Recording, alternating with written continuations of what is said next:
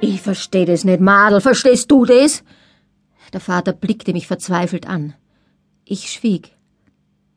Herr Johann, Hoheit, Sie sind doch unabhängig vom Kaiserhaus. Sie haben doch enorm viel geerbt von Ihrem Onkel. Es ginge nicht ums Geld, erwiderte der Erzherzog. Doch der Kaiser sei sein Herr. Wie ein zweiter Vater sei er stets zu ihm gewesen, und wenn dieser ihn bäte, von der geplanten Verheiratung vorläufig Abstand zu nehmen, dann hieße es eben gehorchen. Der Vater seufzte auf. Es geht nicht, wegen dem riesigen Standesunterschied, wie ich immer gesagt hab.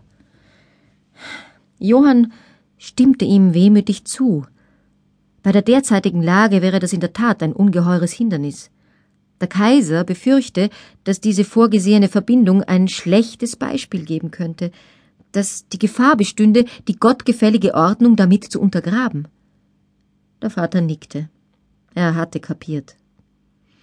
Nun eröffnete der Prinz, dass er mich trotz alledem gerne zur Führung seines Hauswesens holen möchte, nach Vordernberg. Er zeigte meinem Vater, zur Unterstreichung seiner redlichen Absichten, sein Testament, in dem er mich als Erbin eingesetzt hatte. Zu meiner Überraschung stimmte der Vater meiner Übersiedelung zu. Nicht, dass er keine moralischen Bedenken gehabt hätte, aber er hatte die Absicht, sich erneut zu vermählen, und die künftige Hausfrau wollte mich unbedingt vorher aus dem Haus haben, um allein schalten und walten zu können, was verständlich war. Vordernberg ausgerechnet, schoss es mir durch den Kopf, wodurch dort der fesche Pfeifer Vinzenz beschäftigt ist. Höchste Zeit für ein Geständnis. Eine durch und durch harmlose Geschichte, ergänzte der Vater. Johann äußerte darauf, er sei von meiner Rechtschaffenheit immer überzeugt gewesen, und wenn das Fräulein Nani sagt, es sei nichts gewesen, was der Rede wert wäre, dann sei der Fall für ihn erledigt. Jetzt erst konnte ich mich richtig freuen.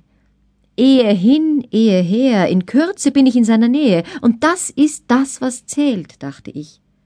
Und aus der Ausseher-Schusslinie bin ich auch bald, braucht den Spott und Hohn über die geplatzte Hochzeit nicht mehr länger ertragen. Es dauerte dann aber fast drei Monate, bis es soweit war.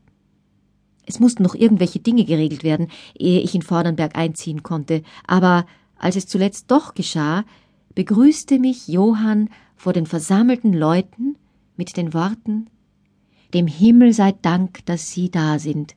Hier ist unser Haus, welches Sie nun betreten, um es nie mehr zu verlassen.